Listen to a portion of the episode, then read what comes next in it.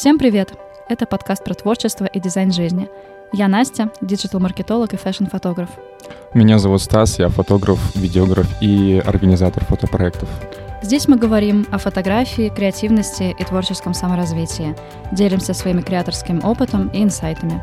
А еще рассказываем, как творцу организовать свою жизнь так, чтобы создавать классные вещи в гармонии с миром и собой. Стас, привет! Привет, Настя. Как твои дела? Замечательно, у тебя как? Тоже все отлично. Я смотрю на тебя, ты прям расплываешься в улыбке уже. Я чувствую какое-то хорошее настроение, и мы запишем этот классный под подкаст. Подкаст, да. Э, дорогие наши слушатели, это наш первый подкаст, это наш первый эпизод со Стасом. Возможно, мы будем немножечко тупить, немножечко запинаться, но первый раз. Первый он класс. такой. Да. Стас, давай расскажем нашим слушателям немного о себе. Настя, я думаю, мне будет безумно тебя интересно услышать, какое, как ты пришла вообще в фотографии, а, почему ты вдруг полюбила фотографию, и что ты снимаешь сейчас, и Мгм. что ты хочешь пробовать новое в будущем. Да, Стас, спасибо большое. А на самом деле, мне кажется, что визуальное искусство в том или ином проявлении было со мной всю мою жизнь. В детстве я рисовала модные образы, я просто пачками копила всякие ам, нарисованную одежду для модных подиумов, для модных показов. И мы, кстати, вернемся к тому, как это в итоге связалось с тем, чем я занимаюсь в итоге сейчас. А, Я постоянно что-то фотографировала. Когда я училась на бакалавре, я снимала какие-то видосы, монтировала их под музыку. Но это было в таком, конечно, любительском формате на iPhone пятерочку с соответствующим качеством, да. Ну, надеюсь на пятерочку. Э, Да, да, да. Соответствующим качеством, э, переходами вот этими заблюренными, знаешь, не простой склейкой, как сейчас модно, а такой переходик, типа, «Ну, классный вот. А потом в 2021 году я поехала на очередной эксченж э, в Италию, и не знаю, Италия — это безумная страна, которая, мне кажется, вдохновляет на визуальное раскрепощение, какую-то интерпретацию, вообще Мгм. как ни одна другая. Это был город Флоренция. А, О. Если кто-то из наших слушателей там был, а, вы меня понимаете. Если нет, просто посмотрите фотографии в Гугле. Это что-то потрясающее. Я начала... У меня уже тогда был нормальный iPhone, как вы поняли, в 2021 году. Я начала на телефон а, снимать уже что-то более интересное. Начала немножечко пытаться играть со светом, с цветом, с обработкой а, уже в Lightroom, в мо- мобильной версии. И начала снимать видосы, тоже монтировать их прикольно. И в какой-то момент я нач- поняла, что я начинаю получать очень большую поддержку от своих друзей там. Мгм. И моя подруга начала мне говорить, Настя, ну, ты реально очень круто это делаешь, продолжай развиваться в этом, это классно. Я видел у тебя видосы, Reels, и у тебя ре- реально не залетали. То есть ты Да. смотрел эту архитектуру, ты прям очень грамотно показал эту атмосферу, это прям безумно Да, смотрится. кстати, это был золотой период моего инстаграма. Я не знаю, что было тогда и что происходит сейчас. а, Сейчас вот. серебряный век. Да, да, да, да, да. Вот, но тогда действительно они у меня залетали. А, Это, конечно, приятно было для моего эго творческого, которое было на эпохе своего возрождения, да, Стас? Поговорим сегодня Про об- искусство. Да, по искусству. Вот, и на самом деле это поддержка друзей, и на самом деле все мои друзья тоже были из каких-то творческих, смежных, да, индустрий. Она мне очень сильно помогла, скажем банально, поверить в себя и поверить в то, что мне это действительно приносит удовольствие, я могу в этом развиваться.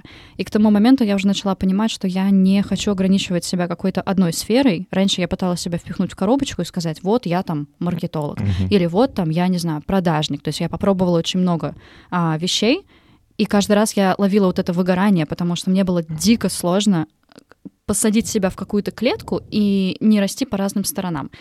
И после Италии я вернулась и поняла, что, блин, я могу быть и маркетологом, и фотографом, и видеографом, и, не знаю, записывать подкаст, как мы с тобой сейчас.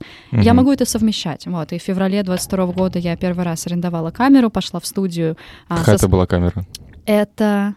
Вернее, нет, не так. Я не арендовала камеру, я взяла ее у подруги. Это был Canon 600D. Прям Мгм. старичок-старичок. Мгм. И а, объектив Sigma 50 миллиметров. А, арендовала студию. У меня была такая классная идея, вдохновленная фильмом Netflix «Малькольм и Мари». А, и, значит, это была моя коллега с одного из прошлых мест работы. Мы замутили все очень классно, получилось очень красиво, хотя я на тот момент вообще ничего не понимала в свете. То есть у меня софтбокс просто куда-то в стену фигачил, а света на кадрах, ну не то, что не было, но его было крайне мало, да, чтобы потом это как-то даже вытянуть на постпродакшене. А тогда я думала, что а, можно снять говно и как бы в обработочке ты все поправишь. Нет, дорогие мои, к сожалению, прошел год, и я поняла, что а, то, что ты делаешь на съемке, это реально 80% успеха, и то, как ты со светом работаешь, это 80% успеха. Исходник решает. Исходник реально решает. Вы можете докрутить чуть-чуть, что-то поправить, да, но угу. если исходник просел вообще по, не знаю, ну, даже композицию иногда можно подправить, если вы как-то ее заложали, угу. но свет и вот эти какие-то основные составляющие, они, конечно, играют роль. Вот. И постепенно я сначала снимала клиентские съемки просто, но все равно даже в самом начале своего пути я двигалась и вдохновлялась такими каталожно-editorial ами, campaign ами в сторону fashion. И потом, в итоге, вот сейчас я поняла, что я действительно хочу в этом развиваться, именно в направлении fashion. Я не отсекаю клиентские съемки, но я думаю, что в процентовке они у меня будут процентов 10, наверное, к тому, что я хочу реально делать, а это работа с брендами, работа с журналами, а, большие продакшены, работа в команде, то, что меня нереально драйвит. Это если вкратце. Слушай, а у тебя не было такого, что вот твоя вот эта детская карта, где ты ну, ты же ты говорила о том, что ты разрисовывала то, что тебе нравится, или как это называется, картинка, да? Я не разрисовывала, я рисовала с нуля. То есть я брала лист бумаги, и я из головы придумывала всякие разные образы, одежды. Не было у тебя такого, что а, одежда. Одежда, да, то есть это mm-hmm. были именно вот, э, ну, одежда, которую одевают на подиум. Mm-hmm. Примерно то, что я видела буквально позавчера на Fashion Week, на которую я попала уже второй раз с аккредитацией как фотограф. Как тебе? Это незабываемое, потрясающее впечатление. То есть я поймала себя осенью 22 года как раз-таки на этой мысли, что то, что я делала в детстве, оно переформатировалось, но оно вернулось ко мне по итогу. То есть, угу. да, я не шью одежду, но э, тут же появляется мысль, я пока не шью одежду, да, кто знает, еще. как бы еще, да, кто знает, что будет через пять лет. Fashion Week — это очень классное мероприятие в плане нетворкинга, в плане того, чтобы угу. посмотреть вживую на то, как развивается fashion-индустрия в России. Могу сказать, что сейчас а, на весенний Fashion Week показы были намного интереснее, чем они были еще осенью. То есть и мы это обговорили с некоторыми коллегами по цеху, мы действительно видим рост. Угу. И это круто. И мне кажется, что российские дизайнеры отчасти благодаря всей ситуации, которая сложилась на рынке, они понимают, что медлить нельзя, и тоже нужно расти как можно быстрее, э, применять какие-то новые подходы, знания вот именно сейчас, потому что аудитория этого требует. Мы привыкли uh-huh. к достаточно хорошему уровню от западных э, брендов, от западных марок, и на самом деле рынок не готов проседать если быть абсолютно откровенным. И мне кажется, что да, наши э, отечественные дизайнеры понимают, что нужно подстраиваться, если они хотят остаться. Да, мне кажется, просто потребители уже привыкли к тем благам, которые да. были, и мы хотим прям быструю такую... Они не позволят сильный откат назад Конечно, сейчас. конечно, такой некий двигатель даже. Угу. Вот. Теперь я жду от тебя небольшую презентацию о себе. Мой творческий путь был достаточно, мне кажется, длинным. Это все длилось, например, с фотографии в отпуске на старую мыльницу Sony. И, например, Крым поснимать, либо там поснимать э, Молдавию. Я сам просто из Молдавии. Э, дорога трансфогаража в Румынии одна из самых красивых дорог. Вот такое тоже было. Вот э, просто фотографии, знаешь, на память э, для нашей семьи, чтобы просто запечатлеть момент, который был. Вот э, такой был момент, что мне просто хотелось фоткать, чтобы потом понимать о том, что вот я хочу вспомнить, что было тогда. Вот это так длилось.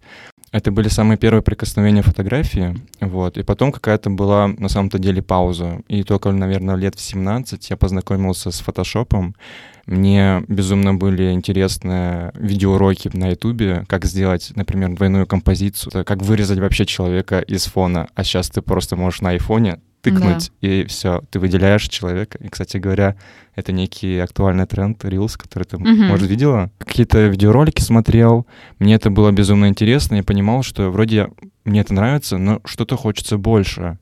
И мне хотелось, прям четкая была цель, прям купить какую-нибудь камеру потому что даже та самая мыльница, которую я фоткал раньше, ну, это уже не тот уровень, так скажем. И все, я устроился в какую-то молодежную организацию, mm-hmm. работал в администрации, перебирал бумажки, и за буквально 2-3 месяца накопил на камеру первую Nikon D3200 и начинал снимать. Самые первые съемки это были, фотографировал различных знакомых, друзей, подруг, Вот. э, И на самом-то деле я это называю как здоровый наркотик, когда ты фотографируешь, и тебе хочется... Ты только, так скажем, только отфоткал, пришел домой, отредактировал, и тебе еще хочется. Хочу еще, хочу еще одну Это, съемку. знаешь, э, самый главный миф сейчас у фотографов, когда ты провел съемку, ну, когда ты уже немножко с опытом, да, и у тебя есть какие-то другие жизненные аспекты, которые ты вписываешь в свою жизнь, то есть ты не приходишь после съемки и не бежишь обрабатывать моментально кадры, и типа спустя час после съемки клиент такой, привет, а когда фоточки ждать? И ты такой, господи, серьезно, дай мне просто отдохнуть. И то есть тогда, когда ты только начинаешь, действительно есть такой запал, вот этот вот дикая какая-то энергия, типа, а, вот я обработал, господи, как классно получилось, хочу еще. Я понимаю, да, о да, чем ты. и э, знаешь, это вот как выбесить друг, любого фотографа. Да, это да. просто через пять минут после Спросить, съемки. когда фотки. Блин, не, делайте так, ребята, вообще. Да. Вот, все. И получается, я отучился в школе, поступил в Питер. Вообще, я из маленького сибирского городка, я м, окончил школу, и, наверное, с седьмого класса я грезил о Питере, просто даже не понимая, почему. По фотографиям. Просто мне нравилась эта архитектура, мне нравилась вот эта атмосфера, вайб. Вот это просто какая-то сказочная атмосфера, которая вообще не похожа ни на что я, что я видел раньше. Вот, я поступил в Питер, и это было неким поводом сдать хорошо ЕГЭ. И я просто офигел от этой архитектуры. Человек, который неподготовленный, приезжает из городка, где 50 тысяч человек, приезжает в город, где 5,5 миллионов. Эта архитектура, эти мосты, этот фасад, эти памятники. Ты гуляешь по гранитной кладке и просто кайфуешь от того, что ей там 300 лет, например. Вот. И это было безумное какое-то переосмысление в плане даже хобби, что ты такое думаешь, ну, здесь подруг ты не пофоткаешь, здесь друзей не пофоткаешь, здесь тебе реально хочется что-то больше. Это было как-то очень плавно-плавно. Я учился на айтишника, мне это во втором курсе не особо понравилось, в плане том, что я понял для себя, что я не хочу программировать, и всю оставшуюся учебу, все остальные два курса, я как-то планомерно снимал все подряд на самом-то деле. Я снимал и индивидуальные съемки, и love story были. Я пробовал себя абсолютно в разном ключе, но я понимаю один такой подводный камень. То, что ты пробуешь разное, ты делаешь разное, но в то же время твой мозг, например, первую половину дня думает в концепции какой-то сугубо коммерческой съемки, какой-то съемка бренда, а с другой стороны дня, вечером, ты садишься и обрабатываешь фоточки, например, love story. Из-за этого, например, после окончания вуза я словил для себя реально творческое выгорание, когда ты понимаешь, что ты какой-то разноплановый, какой-то супермобильный, готов на все, но в то же время тебя самого там нету. Я вот словил вот это выгорание, и я понимаю, что, наверное, только смена локации, только смена какой-то обстановки поможет тебе как-то вырваться из этого состояния, что ты можешь просто сделать какую-то паузу. Это было у меня в августе месяца прошлого года. Сделал паузу, поехал в Алтай, офигел от гор. Первый раз вообще выбирал, э, так скажем, туристическое место для себя горы. Вот, и я офигел от масштаба. То, что ты едешь про очень красивые дороги по серпантину. Я был за рулем, благо у меня есть права. Вот, э, едешь по серпантину, какие-то большие масштабные горы. а, Козы как-то идут, лошадки идут. Музыка, которая тебя невероятно вдохновляет, которая проигрывается в машине. И у тебя идет такое медленное, медленное, планомерная стадия переосмысления тебя как вообще творца, как фотографа, как двигаться дальше, в каком-то ключе. И я просто понял для себя, что, наверное, мне стоит зациклиться на что-то одном, на то, что меня больше всего торкает, то, что меня больше вызывает эмоции, и том, где я могу и коммерчески, ну, так скажем, вырасти, Мгм. и творчески. И это стало именно все, что связано про людей. Это индивидуальная съемка, love story и свадьба. Да, Стас, это на самом деле очень классная история. Я тебя отлично понимаю насчет гор, насчет того, чтобы выбраться на природу. А, сделать какой-то дисконнект. Знаешь, у нас на, на работе говорят очень часто поорать в лесу, когда тебя все до канала уже настолько, ты устал, ты очень близок действительно к этому чувству выгорания, и тебе просто хочется уйти в тайгу и поорать на лес, там, ну или поорать на океан, я не знаю. Сконнектиться с природой, потому что это реально помогает. Очень действенный способ. Прям. Ну, действительно, потому что мы, конечно, постоянно в телефонах, в этом городе, в этой суете, в этом шуме, а на самом деле природа и мир, они очень э, спокойные. И заземляться — это очень классная практика, которую я, например, делаю недостаточно, но хотела бы делать больше, поэтому да.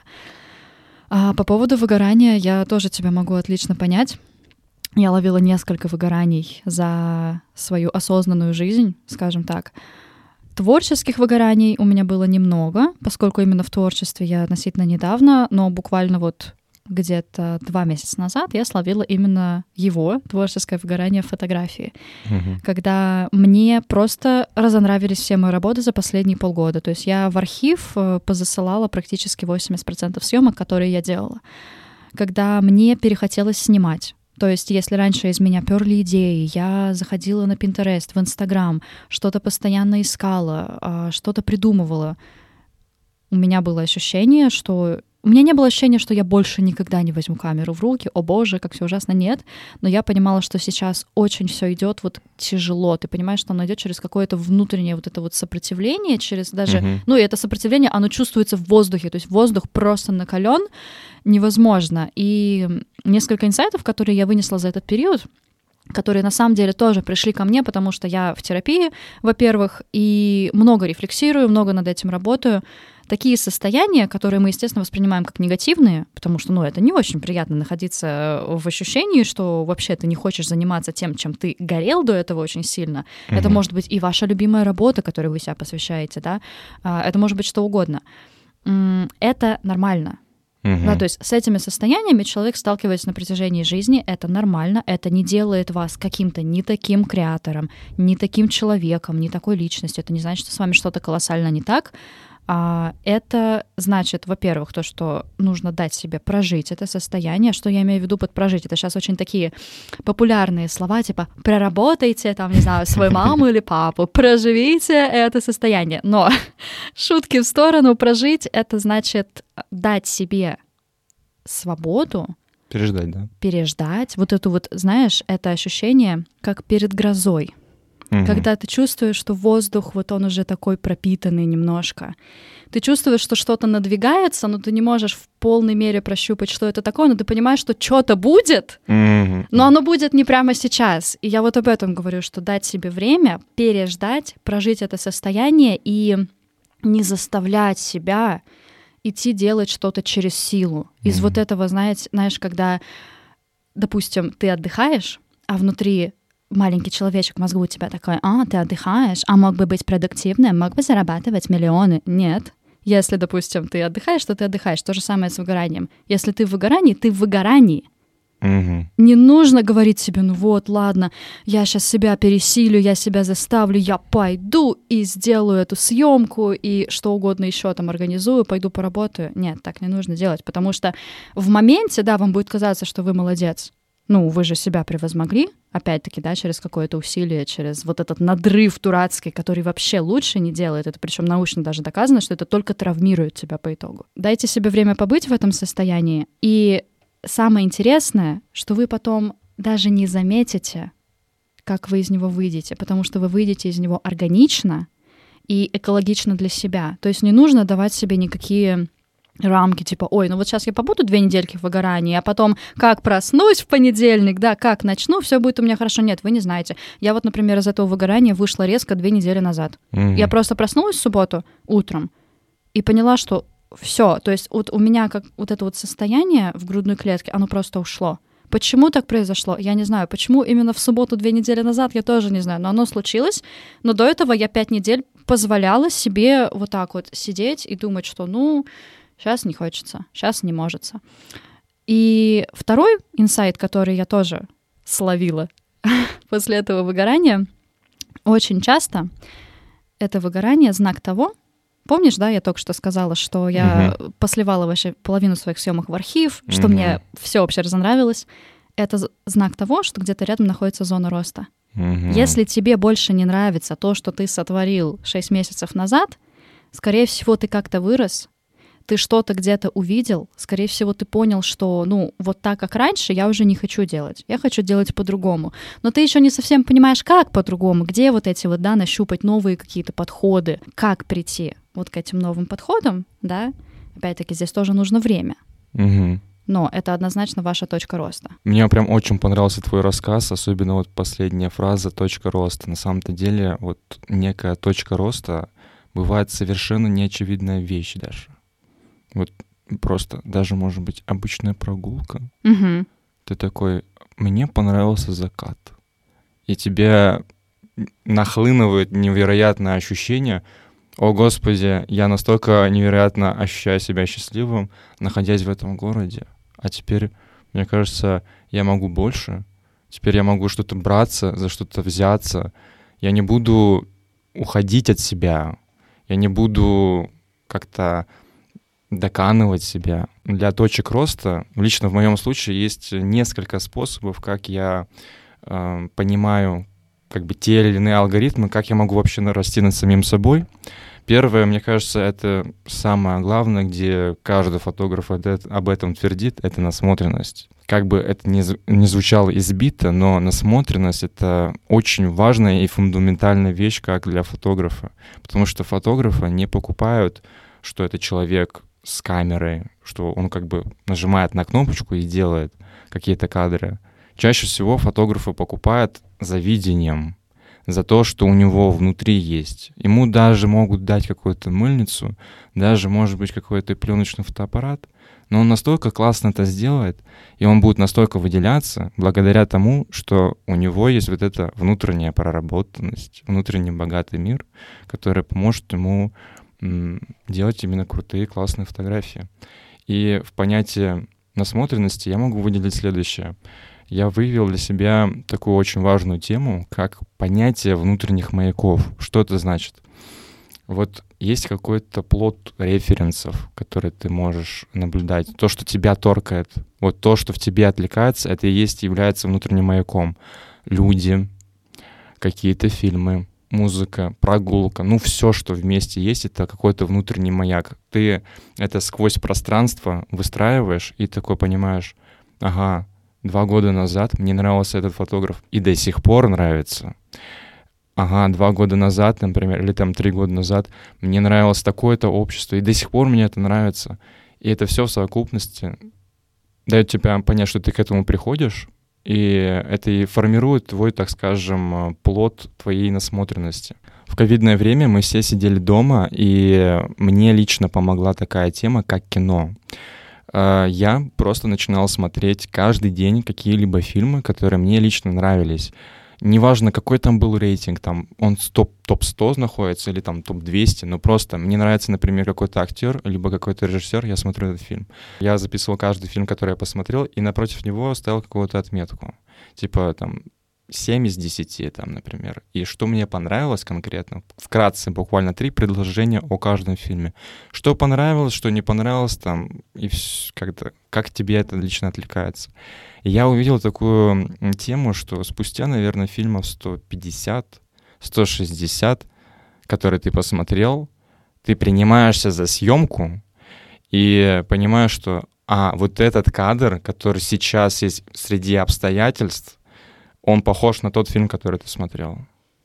Или, например, вот этот человек, вот этот парень, он очень похож на того актера, который играл роль. И ты перенимаешь какие-то повадки, которые, а слушай, а вот помимо, вот помимо красоты, мне нравится еще, чтобы у человека вот это была внутренняя харизма, Мгм. чтобы он это мог выдать. Я такой, слушай, а ты можешь это сделать? Как бы он такой, да, давай, и все. Вот. Потому что кино — это самое близкое к фотографии. Она имеет самую большую информационную поле. Ты смотришь на картинку, ты слушаешь музыку, ты видишь актерскую игру, тебе нравятся какие-то характерные цвета, какие-то характерные ракурсы. И это все в совокупности является большим багажом твоих знаний, которые ты можешь применять в будущем. Вот. И я рекомендую лично смотреть кино по режиссерам. То есть мы можем открывать какую-то фильмографию э, режиссеров, которые нам лично импонируют, или те, которые наслышаны для многих. Вот. И начинаем смотреть. Почему именно так? Потому что у режиссеров это очень такая творческая деятельность, очень организационная деятельность. И, как правило, э, режиссеры имеют реально свой какой-то путь, который от точки А до точки Б. Ты видишь этот прогресс. Ты видишь, как из фильма фильм он какие-то либо фишки повторял. Ты смотришь из фильма фильм, что у него какая-то выстраивается характерная команда, это его визуал. И ты видишь, что даже и бывает так, что он, например, был на пике в самом молодом возрасте, снимал хорошее кино, а сейчас не очень. И можешь сделать какой-то вывод хотя бы. Какие я могу порекомендовать топ-3 режиссера для того, чтобы поднять свой уровень насмотренности? Первый — это Тренс Малик. Он лично для меня просто невероятно повлиял на мою, в принципе, всю визуальную эстетику, как я вообще начинаю общаться даже с обычными клиентами и что я хочу видеть в кадре. Объясняю, как. Эм, Теренс Малик снимает э, в последнее время сугубо авторское кино. Она не для всех. Я прекрасно понимаю, что даже вы можете не осилить эти полтора часа, два часа фильма, потому что они бессюжетные. Там просто есть какая-то визуальная эстетика. Он снимает вместе с оператором Эммануэлем Любецки, который три раза выиграл Оскар за лучшую операторскую работу. К нему приходят актеры первого эшелона, например, Бен Аффлек, э, Брэд Питт, Натали Портман. Вот такие прям мастодонты, которые мы про них прям многое знаем. К нему приходят. Я такой думаю, а почему? А оказалось все просто. Там нет сюжета, но есть огромное поле для импровизации, где актеры могут себя попробовать, ну, правда, mm-hmm. что-то новое. Проявить это для них некая мастерская. Да, mm-hmm. да, да, это как некая мастерская, где ты можешь отточить свои навыки. И вот вы можете даже сделать какую-то вырезку из кадров из древа жизни, или там «Древо жизни», или «Рыцарь кубков», какую-то вырезку кадров, как, например, пара начинает в этой сцене играть, и это уже будет какое-то некое story, потому что там на каждой секунде идет чистейшая эмоция. И для меня лично этот подход ну, кардинально поменял многое, потому что я раньше воспринимал парные съемки или индивидуальные как нечто такое, что вот стань так-то, сделай, например, такую-то позу. Но нет, в, например, даже съемке Love Story должно быть самое первое и самое важное — это химия, это подача и вот эта атмосфера, легкая атмосфера. Дайте возможность паре импровизировать и сами создайте эту атмосферу. В этом и заключается суть того, когда ты посмотрел этот фильм и к чему ты результаты мог при, э, привести. Типа, это навык. Угу. Мне кажется, это еще один, знаешь, такой фактор, который отличает классный кадр от обычного кадра.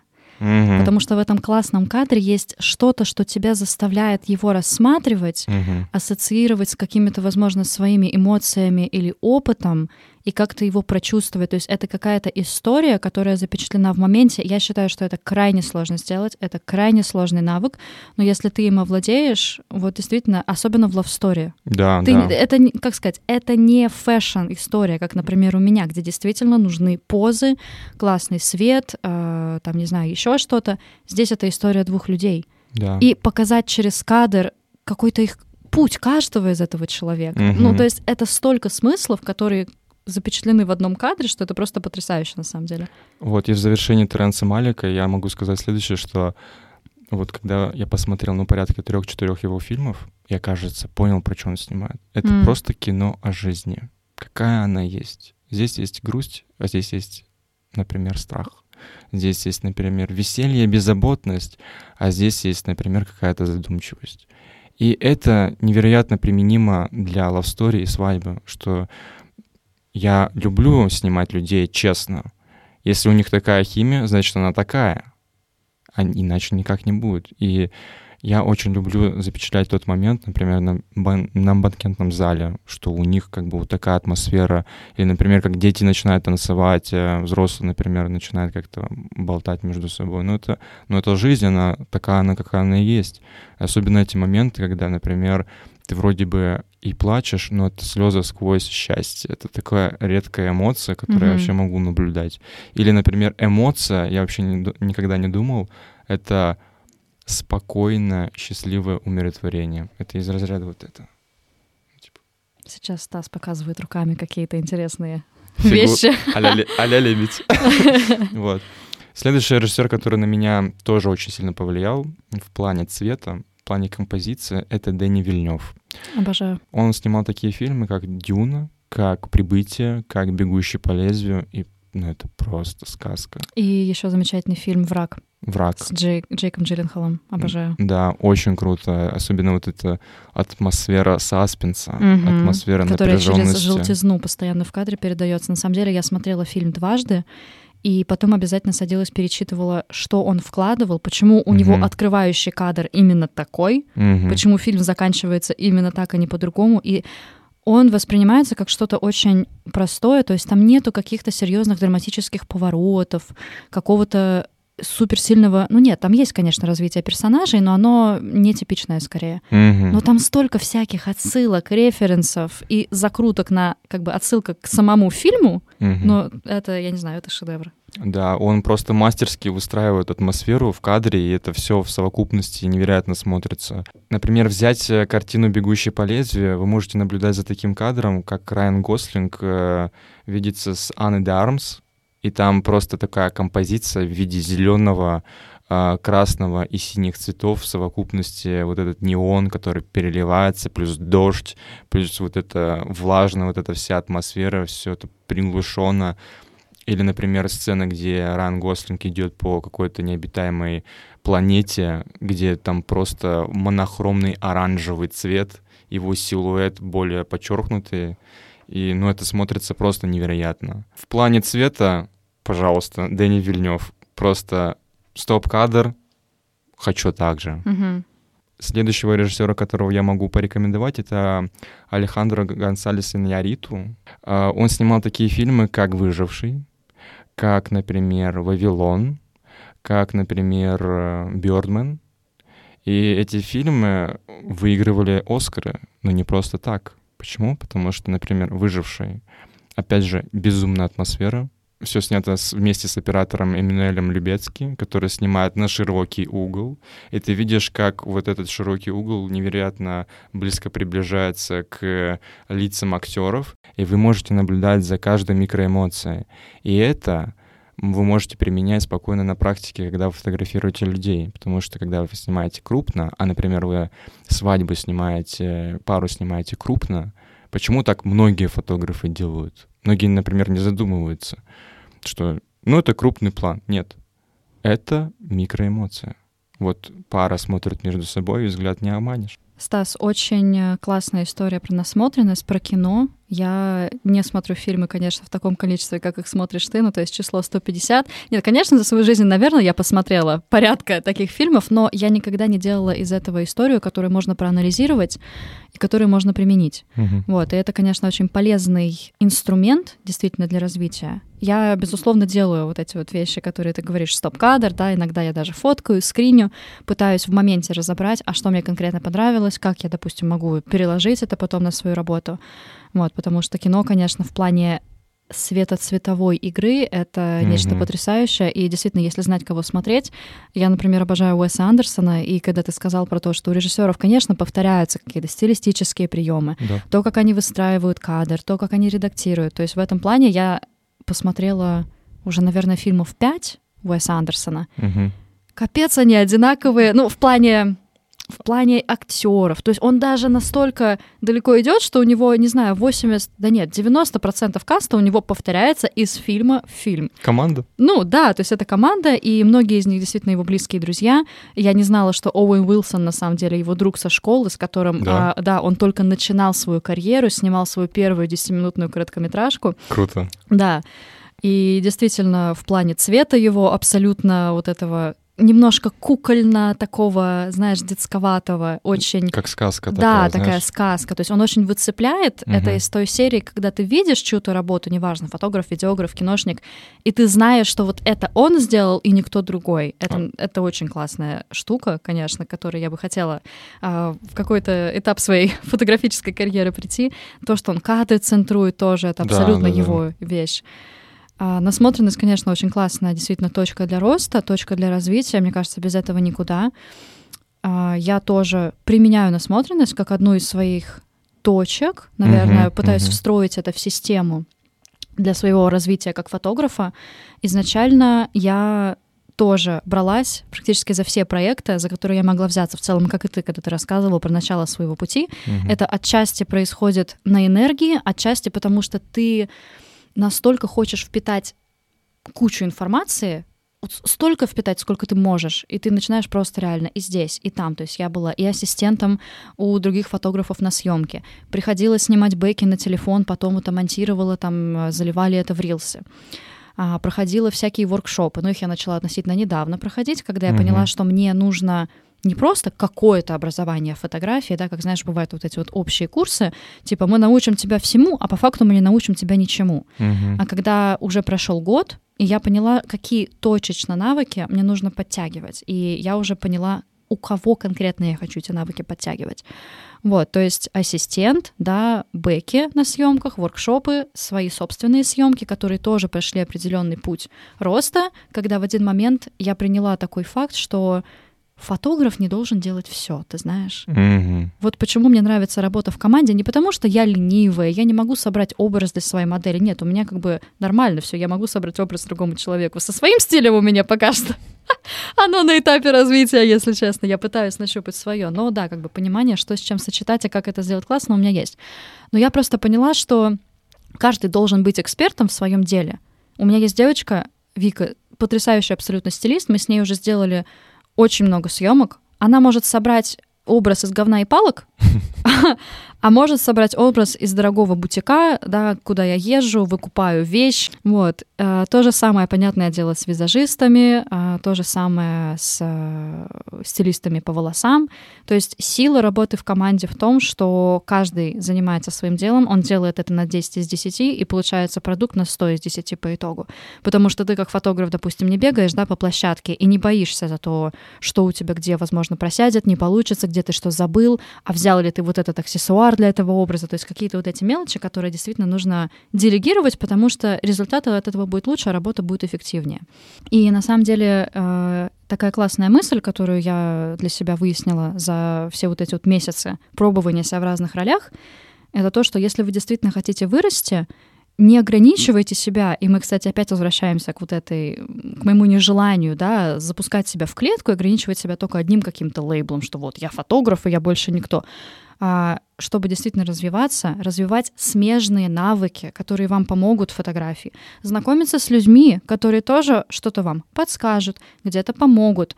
А, возможно, вы с этими людьми подружитесь и будете записывать подкаст, например, как сейчас со Стасом. Мы же действительно начали с тобой, когда я пришла записывать э, бэки на телефон. Да, ты была на воркшопе, Да, где я был да, фотографом, да, а а, я ты была- ассистировала, да, да. Это вот. вообще было и это классно. было причем когда? Ну, это было в 22 году точно. В ноябре. В ноябре. Ну, капец, прикинь, сегодня апрель 23-го. Добрый вечер. Сегодняшняя погода. Да. А, Да, так что не бойтесь пробовать себя в разных ролях, потому что это, в принципе, расширяет возможности, как минимум. Как максимум вы расширяете тоже свой нетворк. Не буду даже говорить, почему нетворк это полезно. Мне кажется, сегодня это абсолютно очевидно, что да, сила, конечно, в ваших навыках, но сила одновременно и в том, кого вы знаете. И что вот эти вот коллаборации по итогу действительно могут дать вам заветный boost, который поможет стать лучше, делать круче, делать интереснее. Да, потому что вы можете даже найти для себя какие-то точки роста вообще неочевидные. Ну, то есть, например, этот фотограф фоткает так, он общается так, Мгм. он себя ведет так. А вот этот стиль очень классный, потому что он настолько педантично подходит к деталям, и здесь был жесточайший фокус на деталях. Даже маленькие кольца, украшения, и такой, а, вот такие бывают стилисты, например, классно. Мгм. И знаешь, это меня навело на мысль о том, что все фотографы фотографируют по-разному, да, все креаторы делают разные продукты. Но в конечном итоге ты коннектишься, ты, не знаю, учишься, да, перенимаешь навыки, опыт у людей, с которым ты совпадаешь по ценностям, которые они транслируют и как фотограф, и как человек. Расскажу это на примере обучения. А, как я выбираю человека, у которого я буду учиться? Во-первых, это человек, работы которого откровенно вызывают у меня эффект «Вау, как же круто, я хочу так же». Мгм. Еще один момент, который я для себя выяснила, Это знаешь, когда ты долго-долго-долго смотришь, собираешь это все, анализируешь, а потом ты понимаешь, что есть общего у этого всего. Те фотографы, у которых я училась и хочу учиться, это фотографы, которые создают искусство. Mm-hmm. То есть это даже если это коммерческая фотография, это коммерческая фотография на грани с искусством. Она не плоская, она не бессмысленная, она не бездушная. Цепляет. Это цепляет. И ты понимаешь, что что-то здесь есть. Это вот опять-таки, да, это, возможно, не киношная картинка, но это что-то, что заставляет тебя рассматривать, заглядывать, хотеть понять, а как это было сделано, что ты видишь и что ты чувствуешь. Еще один момент, да, я сказала про ценности, угу. которые он транслирует как креатор, но и ценности, которые он транслирует человек. Угу. Если фотограф, например, заряжен на то, на что я не заряжена, мне неинтересно будет что-либо у него перенимать, потому что тогда в сухом остатке для меня остаются просто твердые навыки. Come on, твердые навыки, они, ну, как бы очень много фотографов обладают плюс-минус одними и теми же навыками. Uh-huh. Особенно, когда это касается вещей типа свет, не знаю, обработка, еще что-то. Это ты можешь перенять, ну, у каждого второго условно. Но вот это творческое видение, вот этот подход к работе и то, что человек пытается показать через свои работы, вот это редко, вот оно отличается. И я очень советую вам тоже ориентироваться именно на вот это внутреннее ощущение. Мне откликается, и оно иногда это получается так, что оно либо откликается, либо нет. Иногда Быстро. абсолютно моментально. И ты не можешь иногда даже себе этого объяснить. То есть ты к одному человеку пойдешь, а к второму не пойдешь. И хотя mm-hmm. объективно ты не сможешь назвать причину, ты просто понимаешь, что это не твое большей степени мы гонимся за самим человеком, потому что творчество и человек, который фотографирует это же творчество, это одно единое целое. Это весь мыслительный плод и это весь мыслительный процесс. Я хочу познакомить слушателей с таким понятием, как дизайн жизни.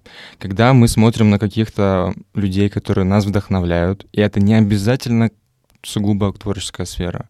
Может быть, это люди из спорта, может быть, это люди из политики, может быть, это люди, которые просто актеры, например, театра, или, например, да, и фотографы, и видеографы, ну, просто люди, которые нас вдохновляют. Когда мы будем смотреть на людей, которые нас вдохновляют, мы смотрим на их путь, как они шли. Вот это он в детстве, это, например, уже отрочество, это уже, например, стадия взросления, там, подростковый период, зрелость. А, мы смотрим на его путь, как он преодолевал себя, и можем заметить такую тему. Например, э, расскажу про себя. Я подписан на порядка 5-6 разных фотографов, которые снимают э, то, что мне лично отвлекается, то, что мне импонирует. И я заметил такую тенденцию, что в их поведенческом паттерне они плюс-минус похожи. То, что у них они, например, проповедуют такое понятие, как свобода, как какая-то безграничность, как понятие внутренняя сила. И это все является в совокупности с понятием дизайн жизни. Вот как они живут. Мне нравится, помимо этого творческого деятеля, не только то, как он снимает, как он мыслит, как он поступает в тех или иных вещах, и как его, какой у него социум, и где он живет. Я хочу жить так же, я хочу такой же социум. И для того, чтобы к этому прикоснуться, чтобы расти над самим собой и быть в этой точке Б, нужно понять, что дизайн жизни — это похожие поведенческие паттерны, которые превращаются в какую-то привычку, а наша жизнь состоит э, на 95% из привычек. Если вы хотите поменять себя как творческого деятеля, как человека, то вы должны поменять привычку. Либо добавить, либо ее убрать. Вы должны к этому подходить очень аккуратно. Привычка может быть одна, может быть две. Вы ее внедряете, пишите, например, на своем блокнотике 30 дней, 30 ячеечек, которые вы должны заполнять. Сегодня я сделал это же дело, это же дело. Например, я начал тренироваться 30 дней. Как это повлияло на меня? Ты начинаешь отмечать каждый день тренировки, например, свои. И понимаешь, что, черт возьми, а планка, например, как упражнение, которое вот этот фотограф говорил, она очень действенная. Почему? Потому что помимо того, что ты стоишь как о, стержень, это визуально смотрится как стержень, да, 3-4 минуты, ты понимаешь, что в тебе просыпается не только физическая сила, но и ментальная. Что вот сейчас я понимаю, в чем был прикол того чувака, который мне говорил про, про планку. Это фундаментальная вещь на самом-то деле. Когда вы внедряете маленькую привычку, вы приходите к другой привычке, к третьей привычке.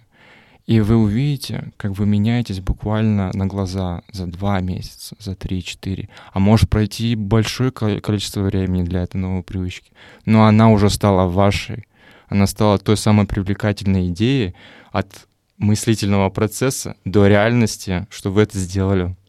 Это очень круто. Действительно, я никогда не думала об этом в этом ключе, но абсолютно поддерживаю. Знаешь, что хочу сказать по поводу привычек? Вот ты сказал про 30-дневный листок, на угу. котором ты отмечаешь, да, привычки. Когда мы начинаем делать что-то новое, особенно на запале, мы же хотим как? Ну, сейчас я все 30 дней-то возьму, да, отмечу. Сейчас я возьму, да, как каждый день буду стоять в планке. Первые три дня вы стоите, а на четвертый как-то уже ну, лень немножко. Mm-hmm. Ну или замотались, не знаю, действительно, на работе, может быть, а потом после работы еще какие-то дела, проекты. Пришли домой в 23 часа, условно, да, и уже, ну какая планка? И здесь один важный момент, который, мне кажется, нам нужно помнить, и это не моя идея, по-моему, я ее слышала у Саши Митрошиной в подкасте. В чем прикол вообще, как работать с э, внедрением привычек?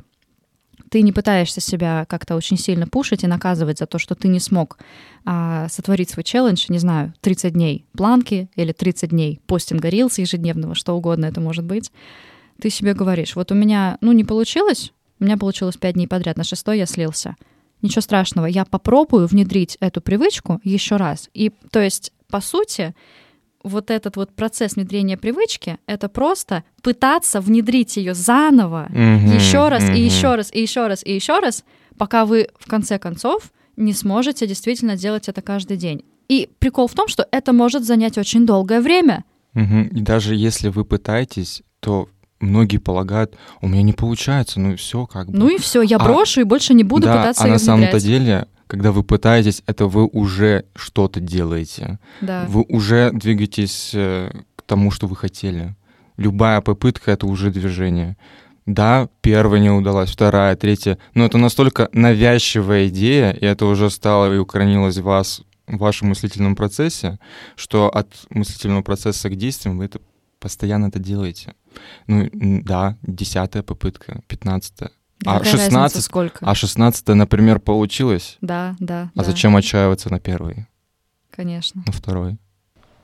Итак, давай подведем небольшой итог сегодняшнего первого эпизода. Мы с тобой познакомили слушателей с нами, во-первых, это очень важно. Мы поговорили о наших точках роста, мы поговорили про творческое выгорание, такие достаточно серьезные темы, кстати говоря. Рассказали вам про свой путь фотографии. У нас у каждого он очень разный но тем не менее мы нашли какие-то общие точки соприкосновения в этом творческом пути. Что-то, что у нас действительно общее в нашем опыте взаимодействия с этой индустрией и в целом с фотографией. Также мы рассказали про насмотренность, про понятие внутренние маяки, дизайн жизни. Будет очень интересно узнать у вас, какая лично для вас тема отвлекалась больше всего, поэтому напишите в комментариях, мы будем рады это читать. Стас, спасибо тебе большое. Это был очень продуктивный, классный, искренний разговор. Тебе спасибо. До встречи в следующих эпизодах. Пока. Всем пока.